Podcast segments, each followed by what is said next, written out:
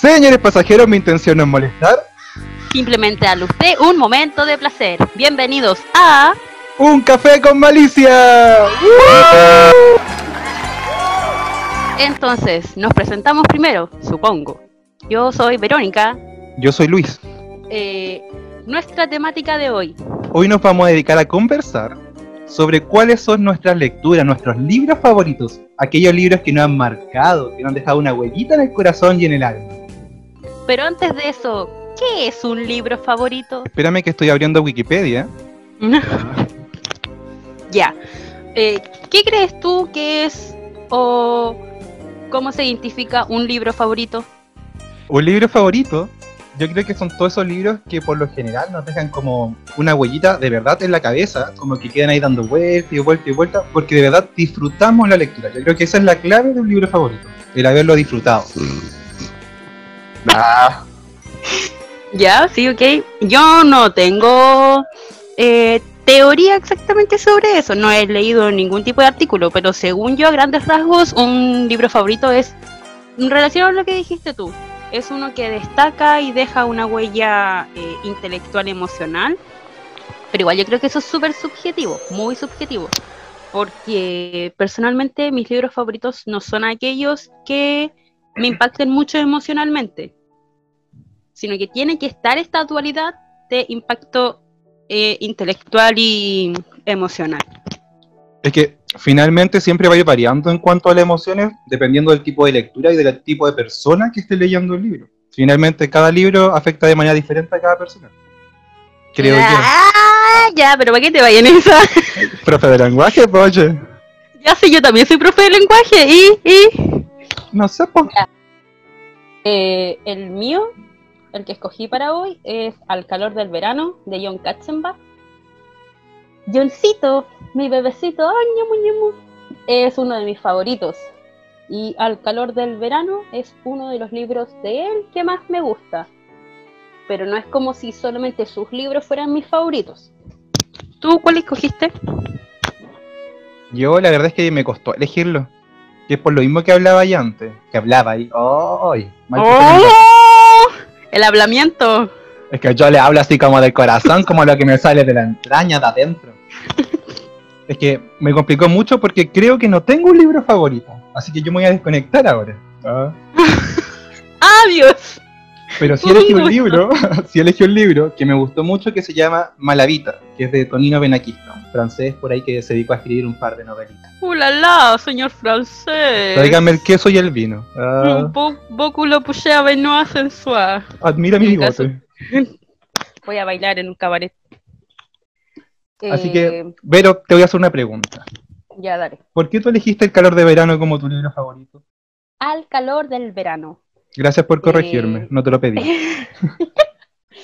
Eh, lo escogí porque, bueno, lo leí hace hartos años igual.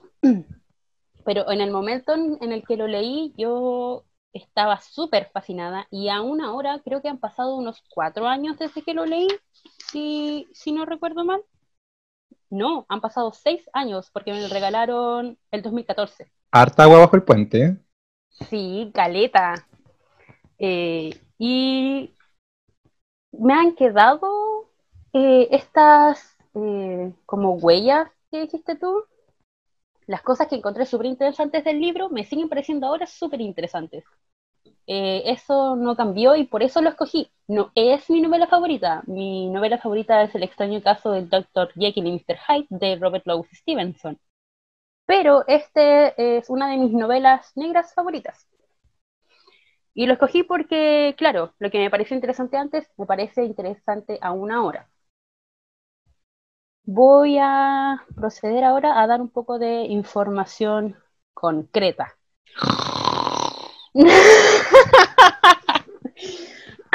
Hice toda una estructura de información sobre este libro. No, pero por favor. Y la, y la titulé Al calor del verano y la espectacularización del crimen.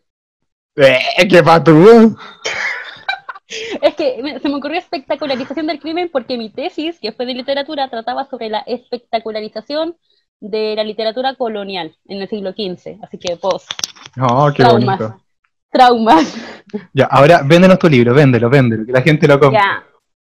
eh, la traductora fue Nora Escombs de la editorial eh, Ediciones B. O sea, el ejemplar que tengo yo es del 2012. Tiene 377 páginas y su categoría se podría decir que es eh, psicológico, misterio o novela negra o policial. Cualquiera de esas categorías encaja bastante bien. Ahora, reseña. Dice así. Años 70. En Miami. Durante el verano encuentran el cadáver de un joven en un, eh, de una joven en un campo de golf, sin pistas aparentemente del asesino. Y Malcolm Anderson, que es el protagonista de esta historia y es periodista de uno de los diarios más populares de Miami, ya eh, está a cargo de investigar este suceso. Luego de publicar la noticia, es contactado por el asesino de esta, de esta chica. Y Anderson es elegido como interlocutor de una mente siniestra y dañada. Esta decisión eh, establece los cimientos de una enfermiza relación de tira y afloja, en la cual el periodista deberá descubrir, por un lado, la identidad del asesino y, por otro lado, cumplir con su rol como periodista. Eh, obviamente, eh, todo esto sucede durante el verano, así que hay lluvias tropicales y altas temperaturas que son parte del escenario en el que las estrellas son los cadáveres, todos silenciados porque no entregan información y el telón de fondo es la morbosa exigencia social que desea saber más del asesino que de justicia. Ahora compártenos tú la reseña de tu libro Malavita. Ya. Em, lo primero, comentarles que no tengo idea cuántas páginas tiene el libro. No, mentira. Tiene 375. El libro, la verdad es que es una odisea intentar encontrarlo. De hecho, tuve que encargarlo por ahí a una tiendita que traía cositas de afuera. Y resultó que era de la editorial Lengua de Trapo, que es una editorial que es súper eh, buena, porque tiene traducciones que son súper correctas, como bien neutras, y además em, son ordenaditas, ¿ya? Tiene esta cosa de que siempre cuidan mucho sus parámetros, sus márgenes, los espacios, por ende como que leerla no se vuelve tedioso a comparación de otros libros que son letras microscópicas. Ah, y la sinopsis, el tema del libro es una familia que pertenece a la mafia, es una familia italiana, clásico de clásico, porque si va a ser de la mafia tiene que ser italiano. Ahora... Oye, era, ¿Mm? oh, perdón, es que yo delante dije una cuestión que estaba como medio en francés, pero resulta que es italiano, es el loco. Ah, ¿Listo? Ah. Listo, ya, ah. continúa, continúa. No, pero tranquila, que todo tiene, tiene un motivo, si falta, falta información ahí, ¿ya? A ese libro le faltan páginas. Ya. Y es que es una familia italiana que reside en Estados Unidos, pero eh, donde el protagonista, que es el padre, que es un asesino, un mafioso, que se llama Fred, entra a un programa de protección de testigos y se lo llevan a vivir a Francia, ¿ya? Así que Francia estaba de una u otra manera ah. involucrada. Ahora es toda una familia, este padre que se llama Fred, junto a su esposa, a sus dos hijos y a su perra, y su perra se llama Malavita. ¿Por qué? Porque en todo buen libro tiene que haber un perrito. Ahora, la gracia de este libro es que en el fondo te van contando la historia de esta familia y de este hombre que en el fondo al hacer un trato con la FBI em, es perseguido por diferentes personas y otros mafiosos que quieren venganza, porque finalmente él como que tiró el agua a su familia, a sus amigos, y a muchas otras personas que eran cercanas. Entonces vamos viendo cómo eh, se va desenlazando esta historia, donde intentan matarlo, pero ocurren otras cosas en el transcurso, y además vamos a tener con muchos toques eh, humorísticos, ¿ya? Hay como una especie de humor negro, eh, sin atacar cosas que generalmente uno diría como, oh, pero ¿por qué se está burlando de esto? Sino que es un humor negro, por ejemplo, de que quememos un supermercado porque no nos vendieron lo que queríamos, ¿ya? son mm, cosas que dan gracia. Tiene el toque entonces de, exacto, tiene el toque de pertenecer al, a la literatura policial, ¿ya? Pero eh, tiene esos toques también de la mafia y además de toques humorísticos. Mm, entiendo, entiendo. Oye, me dieron ganas de leerlo. Qué bueno, no te lo voy a prestar. Sabía que iba a decir eso. Qué tacaño, güey. Ya. Voy a continuar entonces eh, comentando análisis de los temas que se abordan en este libro, al calor del verano como es de suspenso y tensión, tiene, aborda eh, temas psicológicos, esto se mantiene de principio a fin. Uno de los temas principales son eh, los traumas, que de cierta forma son transversales o son tópicos en este tipo de narrativa. ¿ya? O sea, cuando se trata de novela negra siempre hay un personaje traumado.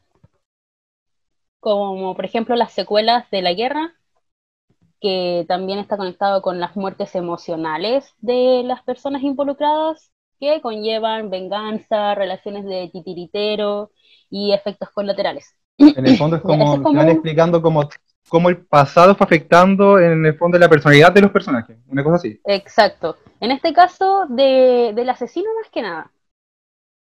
El enigma es el eje de toda la historia, no solo por el hecho de que sea una novela policial, sino porque el asesino constantemente le friega la cara a los periodistas y a los policías que no saben quién es él y que nunca lo van a poder saber. No saben nada y nunca van a nada.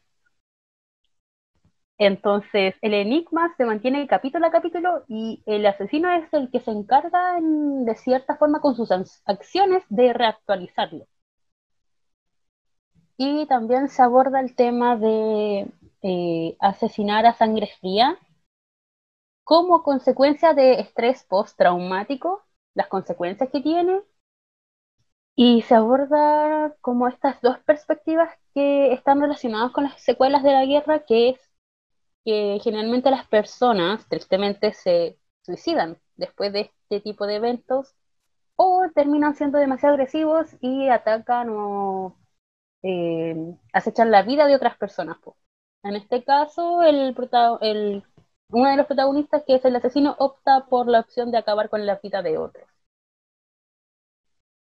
Y también eh, se aterriza el tema de la guerra porque no se aborda desde como los intereses políticos, económicos, ni de las eh, ni de líderes, ¿cacháis? de opinión, sino que se centra en la mano de obra, en este caso los soldados. Oye, como que me interesa saber un poquito más, em, porque se escucha bueno. ¿ah? Em, en el fondo, este asesino eh, iba acompañado de otras personas o él solamente asesinaba por gusto, por las cosas que le pasaron que lo traumaron, como que, como que necesito saber más. Mira, lamentablemente el narrador de esta novela es narrador protagonista y el protagonista es eh, Malcolm, el periodista. Por lo tanto, nosotros como lectores no tenemos más información que la que él como periodista descubre. Por lo tanto, hay muchas cosas que no sabemos y que si las sabemos, las acciones del asesino eh, se encargan de hacernos dudar si son cosas reales o no.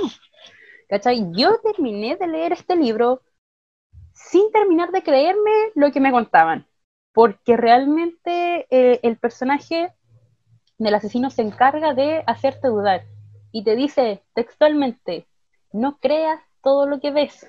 Oh. Entonces, tú como lector te quedas pendiente de esto que ha descubierto el periodista o esto que ha descubierto la policía. ¿Es tal o es algo que el asesino quiere hacerlos creer, quiere hacerles creer a ellos? Y como el lector solo tiene acceso a la información del periodista, no, no hay manera de indagar más, ¿cachai? Problemas de narrador eh, protagonista. Entonces ahí queda como la interpretación de cada uno. Exacto. Yo como que me creí la mitad de lo que leía. siento, que, eh, siento que el personaje me jugó la mente totalmente, de forma absoluta. El asesino parece tener un deseo de control sobre los demás, que es similar o es eh, reflejo del control que se tuvo sobre él mientras era soldado. Esto considerando si es que fue verdad que él era soldado porque ni eso yo le creo. Al parecer estuvo en la guerra. Fue bautizado por la prensa como el asesino de los números, por una razón que no voy a revelar. ¿Pero por qué? tenía, tenía eh, conexión con su modus operandi. El periodista es un sometido, sometido a deseos morales, deseos éticos y morbosos, es como la representación del límite del periodismo, lo que se debe hacer, lo que se tiene que hacer y lo que no se tiene que hacer. O sea, demuestra como el límite al que están expuestos los funcionarios de esta profesión. Eh, el hecho de tener que informar sobre algo tan horrible como y, peligroso como lo es un asesino en serie, tener que descubrir la verdad pero a la vez caer en el juego del morbo. Y aquí es donde entra el tercer ente que yo eh, quiero representar, que es la masa, la sociedad, la gente de Miami, que se entera de que apareció un asesino en serie y es una masa enfadada, sedienta de información, muy exigente, muy morbosa, que parece muchas veces desear más eh, información o conocimiento para comentar, para hacer la comidilla, que por deseo de justicia. Entonces, eso también, el, el, deseo de la masa, de la sociedad, juega un rol muy importante en las acciones de la prensa y de la policía. Por eso el título es Espectacularización del crimen. Oye, hasta ahora me lo estáis vendiendo súper bien, ahora te lo estoy comprando. esa era la idea, querido. De hecho, anoté acá el tema de que le pusieron asesino de los números porque después de que dejemos de grabar te lo voy a preguntar. ya bueno. Ya, ahora háblanos tú, entréganos más información, ilumínanos. Ya, yo les voy a contar un poquito más de Malavita. Malavita em, no tiene un tema eh, tan profundo, pero que sí va tocando algunos temas que se van viendo hoy en día, como el feminismo, como el bullying, como la discriminación, o el simplemente hacerte cargo de tus responsabilidades emocionales y afectivas. Pero siempre se van entregando por medio de situaciones que son súper breves, ¿ya? y que igual se tratan con este toque de humor negro. Por ejemplo, pasaba mucho que los personajes protagonistas, que eran esta familia de mafiosos, tendían como a identificarse de alguna manera con algún elemento que era negativo. Supongamos que, no, no supongamos. Eh, por ejemplo, Belle, que era la hija mayor, era maniática, ¿ya? Ella se obsesionaba con las cosas. Se podía obsesionar por amor, obsesionarse con venganza, ¿ya? Pero no voy a entrar en detalles porque si no va a ser demasiado spoiler, pero tiene unos momentos que son épicos. De hecho, ella es mi personaje favorito. Estaba el caso de Fred, que era el personaje principal, ¿cierto? Este padre mafioso, que es este ex asesino a sueldo, que con él se toca mucho el tema sobre el hacerse cargo de sus em, amistades, de sus relaciones afectivas y emocionales, porque él fue capaz de traicionar a sus amigos de toda la vida, amigos de 20 años, de 30 años, que estuvieron a su lado codo a codo. Yo lo he hecho. Es que hay unas partes muy brígidas. De hecho, habían reuniones donde estaban todos juntos, se conocían a sus hijos desde pequeños, y él mismo se encargó de entregarlos a la, a la FBI y poco a poco los iban matando. Por ende, oh, me mandó un spoiler, ¿ya? por lo mismo, él los hacía responsable de sus amistades y de gente que él mismo decía que eran parte de su familia. ¿Ya? Y habían otros temas, por ejemplo, como el feminismo, que de hecho Belle, que era la hija, se mandaba una frase épica en algún momento, no la recuerdo exacta, pero un hombre, un chico, trató cierto de aprovecharse de ella, el primer día que ella llega a esta ciudad, que estaban en Normandía, en Francia, y le dice, deberías tratar a las mujeres como el futuro. Sin ellas no existiría. Entonces, es una frase que ocupa para poder hacerse respetar, ¿ya?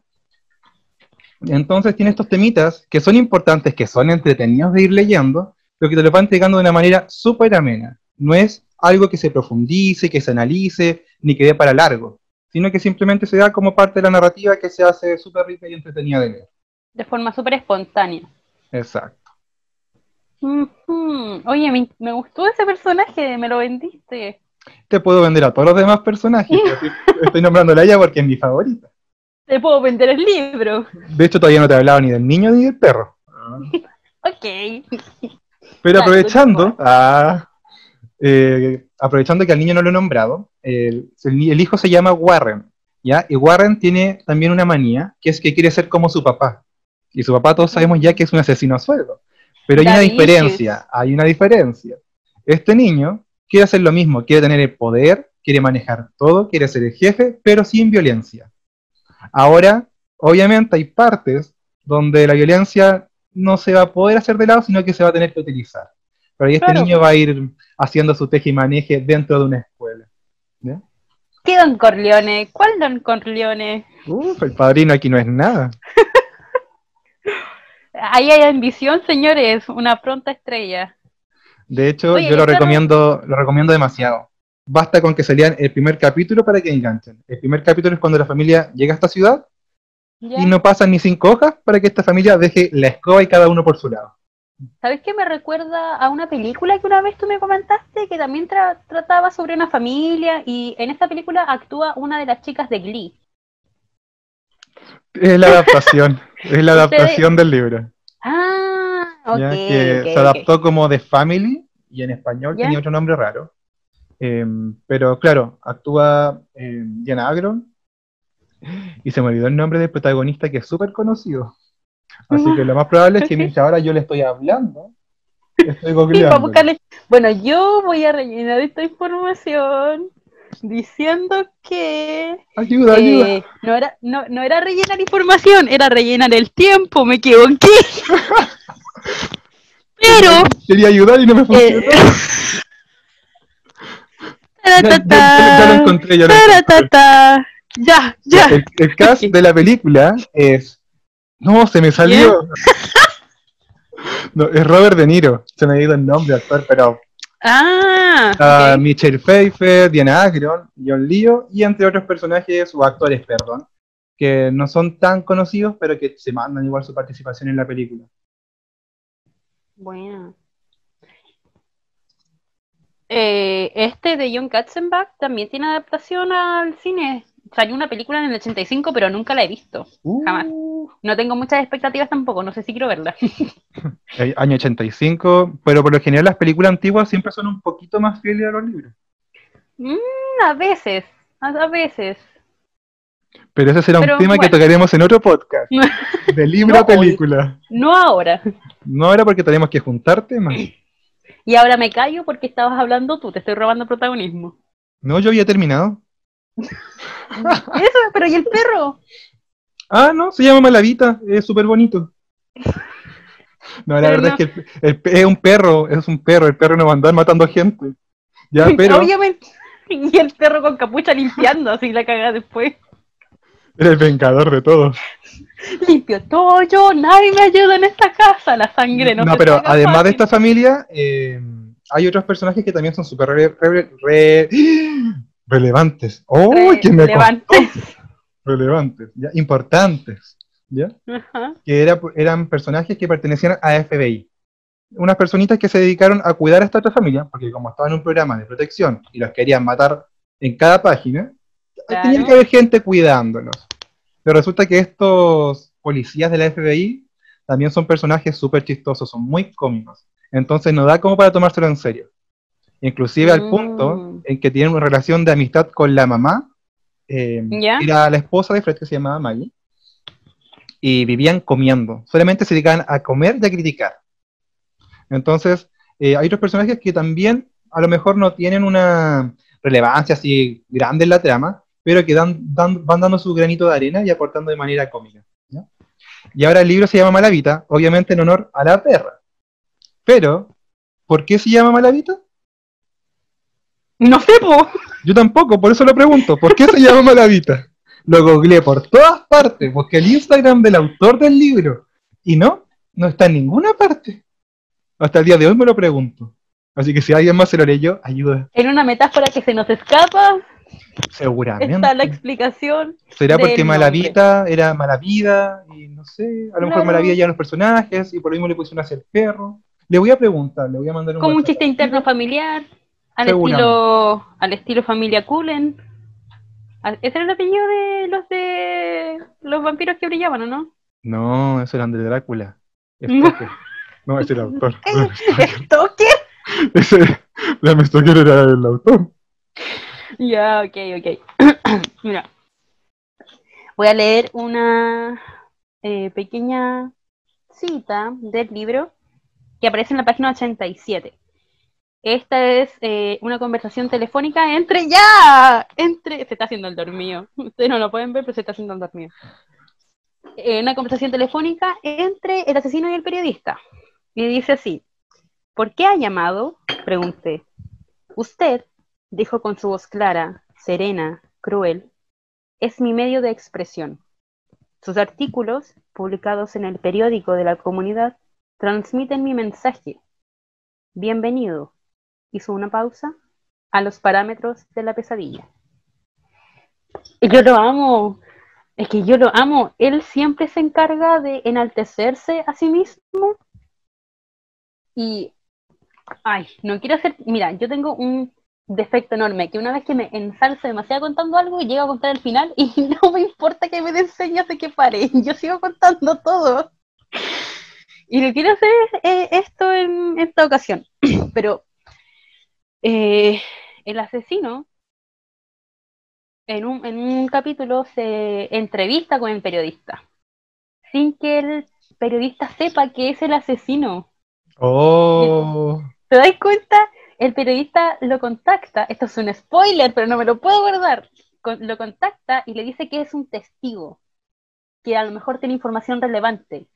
Y el periodista va, conversa con él, el testigo supuesto le cuenta toda su vida, le entrega información y cuando se despiden, pasa un rato y el eh, periodista ata un par de cabos sueltos y se da cuenta que el que tuvo frente a él era el asesino y no un testigo. O sea, el asesino hace y deshace de la forma que quiere. O sea, era como Goku, andaba arriba en el cielo, arriba en la nube. casi diversión. Es sublime. Este hombre, hombre es sublime. Eh, eh, le puse al, a la información el título de Al calor del verano y la espectacularización del crimen, porque de forma eh, implícita hay una denuncia de manipulación y crítica a los derechos y a los deberes del periodismo. Ya lo había mencionado un poquito, porque resulta que la gente está tan, en Miami, en el libro, tan obsesionada con saber, solo por saber, eh, ni no por justicia, que demanda información. Y están, no, se dan cuenta de que la policía y los periodistas están frente a un asesino serial muy inteligente y no hay esa información que ellos quieren, no existe esa maldita información. Entonces, ¿qué, tiene que, qué tienen que hacer los periódicos si no hay información que la gente quiere? Inventar esa información. Para mm. darle algo con lo que subsistir a la gente, ¿cachai? Entonces ahí está como la parte de la manipulación de los más media, pero en este caso por demanda y exigencia de la misma gente. ¿cachai? Se hace de cierta forma una anatomía social de, de las personas de esta ciudad que de verdad de cierta forma para mí son igual de monstruosas que el asesino. Oye, dime si tú tuvieras que ponerle cierta calificación al libro, porque te he escuchado tan motivada, ¿cuántas estrellitas le darías con un máximo de 5 y por qué? Tres estrellas de 5. El libro es del 82 u 83 y es uno de los primeros de Katzenbach. Y es el que asienta los primeros, eh, las primeras como normas de su narrativa. Por lo tanto, es como un diamante en bruto, ¿cachai? Solo por eso le, daría tres estrellas de 5, porque eh, no tiene personajes planos, eh, tiene una lectura bastante sencilla, lo cual no es negativo, pero le falta atención, le faltan estos diálogos o estas frases memorables que está en el psicoanalista, en la segunda parte del psicoanalista que está en El hombre equivocado, en el profesor, o sea, Eh, está como la materia prima. Y a mí me gusta mucho por el final que tiene. Obviamente yo me estaba asustando porque vi que le estaba dando tan poquito estudio y lo eligió como el favorito. Eh, es que el final que tiene es uno de los mejores finales eh, que yo he leído en sus libros.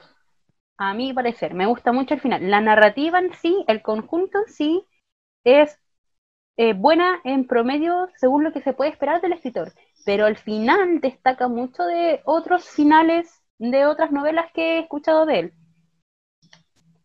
Y se nota mucho que aquí él empieza como a, liberar su genio artístico o su genio narrativo, porque eh, algunos de los elementos que utiliza los sigue utilizando de forma transversal en todas sus novelas. O sea, personajes que son periodistas eh, y que son personajes muy importantes, si es que no protagonistas, un equipo que juega béisbol, que no me acuerdo cómo se llama, que se repite en muchas de sus novelas este mismo equipo. eh, relaciones eh, de colaboración entre periodista y policía. Eh, Katzenbach fue periodista de tribunales de justicia. Entonces está muy relacionado con temas legales y de la profesión del periodismo. Y se empiezan a notar aquí cómo él va a usar ese tipo de experiencia en su escritura. Pero ¿por qué me gusta tanto? Por el final que tiene y por el tipo de asesino que representa, este asesino soberbio que saca todo eso visceral que hay en mí. me encanta. Pero la narrativa en sí eh, es más suave, entre comillas floja, mucho más sencilla entonces, si yo tuviera que decir cuál es el fuerte de este libro, lo que a mí me ata es el asesino, el tipo de personaje, su desarrollo y el final. En cambio, hay otros libros que son mucho más equilibrados en el desarrollo de sus elementos, pero aún así no tienen personajes como el de este, ni finales como este, excepto quizás eh, las dos partes del psicoanalista, que me gustan más que la historia del loco. Entonces lo bueno de este libro y lo bacán es ese final que seguramente nadie se lo espera y ¡pum! Tu ataque de golpe. Claro, sí. Eh, es que el final te deja psicoseado, como esos memes donde aparece un, hombre intentando eh, unir, unir imágenes con hilos rojos en una pared. Ya, el final te ah, deja así. El final te deja así, muy psicoseado, sin saber si lo que acabas de leer pasó en realidad o no pasó, o es un plan del asesino, o qué rayo, o, lo inventó la prensa, ¿qué está pasando? Y el libro termina. ¿Y no hay ninguna segunda parte, no? No, el libro termina y tú quedas ahí diciendo, ¿este que leí sigue siendo espectacularización del crimen o realmente pasó? No tolero yo eh, no ser capaz de eh, obtener información a través de inferencias. ¿cachai? Y como me pone a prueba en ese aspecto intelectual, me la gana en ese aspecto intelectual, me gusta mucho.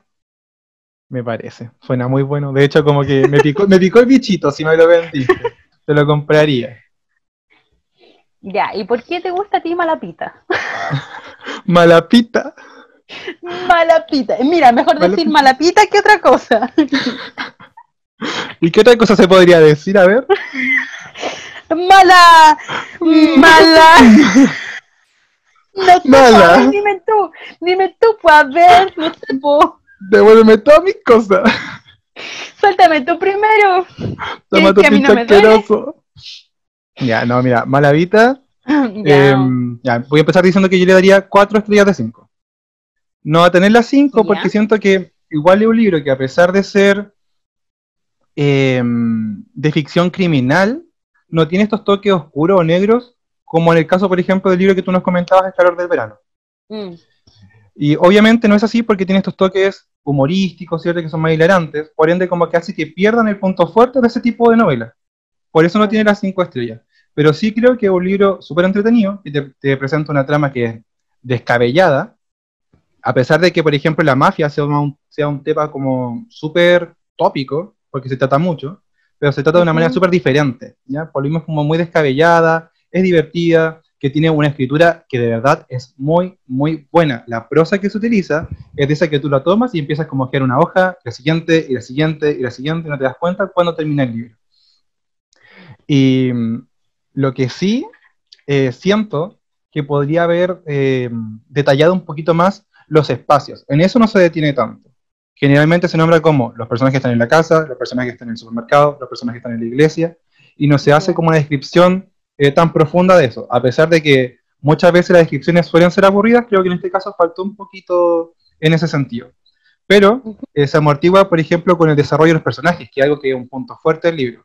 Los personajes no son para nada planos, hecho parten presentando personajes que son con ciertas características, por ejemplo, esta hija, que es súper amable, que es bonita, que es tranquila, que es estudiosa, pero luego se descubre que en realidad es una maniática que le gusta golpear a todo el mundo y que cuando quiere algo, pucha, la sigue hasta que la consigue. Y si se aburre, lo bota, pero la tiene que conseguir antes. Anda a decirle que no. Exacto, es como esa niña que, no sé, pues tú en la tienda no le puedes decir como no, no puede cambiar el producto si no tiene la boleta. Tenés que decirle que sí. ¿Ya? Entonces tiene esa gracia, que los personajes evolucionan mucho, demasiado, y te presentan muchas áreas de su personalidad. No se queda en una o en dos, se queda en muchas, ¿ya? Entonces eso es lo entretenido. Oye, ¿sabes que Sorry, te voy a interrumpir, pero ahora que dijiste eso de, de, la prosa que te atrapa y te hace querer pasar de una hoja a otra, eso es una de las debilidades que no me pasa con este libro. Porque yo avancé ferozmente hoja tras hoja, como preguntándole, dame más de lo que yo quiero, que es el asesino, dame más de eso. Pero no todo. Por no por la, dámelo todo, papi, pero no por la prosa en sí. ¿cachai? Y eso podría ser una de las debilidades que tiene. Es una prosa un poco floja. Continúa, por favor. Ya, yo no puedo hacer una comparación como lo hiciste tú con otros libros de John Katzenbach, porque en realidad Tonino Benaquista tiene muy poquitos libros traducidos. Tiene, es que de verdad, él tiene, no, no, sé cuántos libros tiene, así que no voy a mentir en realidad, voy a mentir. Pero. Nadie eh, hubiera sabido. Eh, pero me dediqué a buscar otro libro de él, porque cuando lo leí en su momento, que fue hace hartos años atrás, eh, me, me, me, me tincó este caballero. Yo dije, ya, este caballero me gusta cómo escribe, quiero leer más de él, y resultó que no había nada. Me decepcioné. ¿Ya? Y es porque no tiene muchas traducciones. De hecho, este es un libro, es uno de los poquitos traducidos. Y cuesta N pillarlo. ¿Ya? Pero eso, en realidad es un libro como súper entretenido, que tiene esta trama que va avanzando. Eh, a pesar de que es lenta, de que es corta, avanza de una manera que es entretenida, que te da gusto leerla. Porque no es una trama que te dé para estar pensando, como en el caso de tu libro, que uno va como, ay, ¿qué va a pasar mm. después? ¿O qué puede pasar en este otro caso? Acá uno sabe lo que va a pasar. Pero aún así, te lo presentan de una manera tan entretenida de leer que no te importa saberlo. Como que quieres saber, es más, quiere avanzar. Sí, ¿sabes, ¿sabes qué? Igual puedo entender ese tipo de dinamismo, que es lo que me pasa cuando leo mangas chollo de romance, que yo sepa dónde va la cosa, pero quiero ver, quiero sufrir, quiero llorar y suspirar, imaginarme que es mi historia y después termina y digo, mm, una cuestión mala. A mí me pasa lo mismo con la Biblia, yo decía, esta es mi historia. Perdón, perdón, ya, sigue. Eh, pero es cuando, eso es lo que pasa igual cuando una historia te engancha, porque sin importar que pueda quizás en algún punto ser un poquito predecible, eh, el conjunto es tan bueno que no es una desventaja, no es un obstáculo. Es que en el fondo es como un detalle de otros aspectos que sí tienen en positivo. Claro. Hablando de hablar de libros, eh, la Naji, que tiene su, su, canal de YouTube, no sé si todavía hace reseñas, la María José. Creo que sí. Pero el otro día... Oye, espera, espera, aquí no nos están pagando por publicidad, ¿eh? pero no importa, lo que yo iba a decir era que el otro día me metí a YouTube a pelear por comentarios con una señora. Sí, se vio unos pantallazos por ahí. Porque había una señora que criticaba la reseña que hizo ella, que hizo la María José, pero con argumentos pésimos, y era como ver a una señora fan de Chayanne peleando con alguien que decía que Chayanne no cantaba tan bien. era como, señora, adéntrese, basta ya. Entonces, por eso yo me di cuenta de que me gusta pelear por eh, comentarios de YouTube en ese tipo de videos. En realidad, con los videos de ella no me, pasa porque siempre hay como salseo en los comentarios. y cuando la Nagi publica cosas en sus historias de Instagram, le comento, voy a pelear al tiro, espérate nomás, y empiezo a comentar como si no hubiera mañana. Oye, oye, comentar que para los que quieren saber de quién hablamos, pueden buscar en el Instagram como arroba naivia, eh, N-A-H-I, larga, Y ya, y en YouTube como naivia, como la de los libros. Ahí pueden buscar los videos y ver cómo la Vero va peleando en, en la reseña de estos libros. No, por favor. Le pueden dar like, porque lamentablemente no se puede dar, me divierte. Oye, ya basta. Igual me, me ayuda a alinear los chakras. Ya pues, estos han sido nuestros, eh, no libros favoritos, sino que algunos de nuestros libros favoritos. En mi caso tengo varios, dependiendo del género o de autores, pero en el caso tuyo es como más por etapa. Sí, eso se me fue como comentar antes, que siento que los libros te van marcando también eh, por etapas, por las edades que uno tiene, porque obviamente la mentalidad de como persona va evolucionando y yo creo que también eso va afectando en tu gusto. Claro chico, por ejemplo, llamaba a la porota, porque era esta niña que sus juguetes cobraban vida. Pero causa que siento que... Ah, chuta. Sí, tengo que haberme equivocado. Bueno, me gustaba Chucky. Ah, Me gustó, por ejemplo, Diana Ya, Frank porque to- toca el tema del holocausto. Y luego, por ejemplo, me enganché caleta, caleta, caleta, caleta con los Juegos del Hambre, que es un libro que vamos hasta el día de hoy. ¿Ya? ¿Y tú te ha pasado eso, no? Que hayas enganchado con libros según tu edad. Eh, Aunque por tu edad, antes que- no había libros, ¿cierto? Se escribían en piedra. Ah, tenemos la misma edad, perrita. Con un par de meses de diferencia. ¿Cuándo estás de cumpleaños tú? El 18 de... No te voy a decir si tú no sabes mi cumpleaños, se te olvida siempre. ¿Cuántos años de amistad?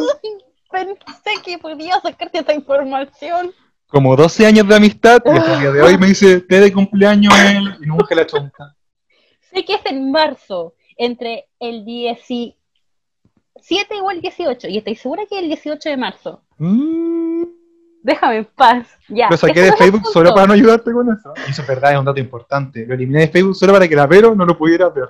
Porque me lo pregunta todos los Oye, años. tengo un problema, pero no me olvido, no me olvido. O sea, me, me olvido de cuándo es, pero me acuerdo de que se me olvidó y que tengo que estar pendiente. Todo el mes de marzo estoy Ujú. sufriendo. Ajá. Argumentos baratos. No voy a decir mi cumpleaños porque si no va a quedar grabado y la voy a poder escuchar siempre. Bueno, lo que íbamos. A mí no me pasa eso de que me gustan libros y vayan cambiando por rango etario, porque me acuerdo que mi novela favorita favorita, que es El extraño caso del Dr. Jekyll y Mr. Hyde, lo leí cuando tenía 14.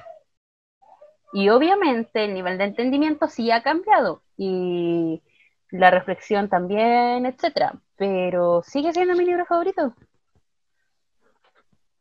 Eh, Te imaginé así como, ¿qué te gustó del libro? El título. Oye, no, ya tenía 14, o sea.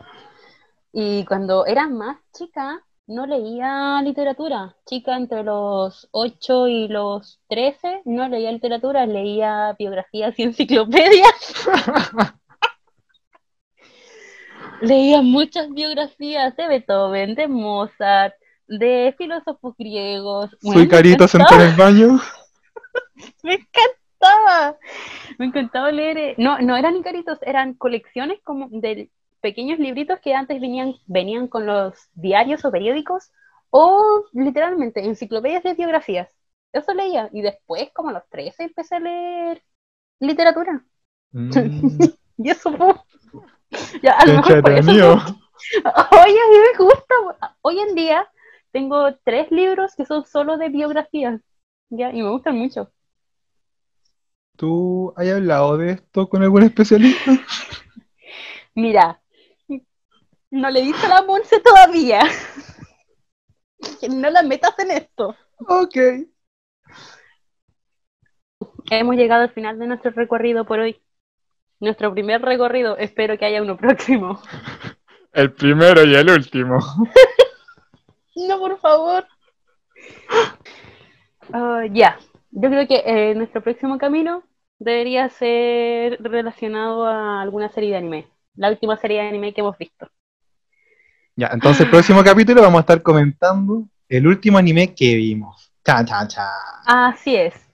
Y para despedirnos, aunque yo sé que esta expresión se utiliza al principio de la serie de anime, no me importa, va a ser para el cierre. Konobango wa Goran no sponsor no teikyo de O Christmas. Sé japonés, sí gente, sé japonés. Yo Ya, gente, muchas gracias. Es que nos llegaron hasta acá y nos escucharon hablar toda esta tacada de mentiras, porque en realidad nunca vimos esos libros, los googleamos y los buscamos por Wikipedia. Y nos vamos a estar viendo en el próximo capítulo.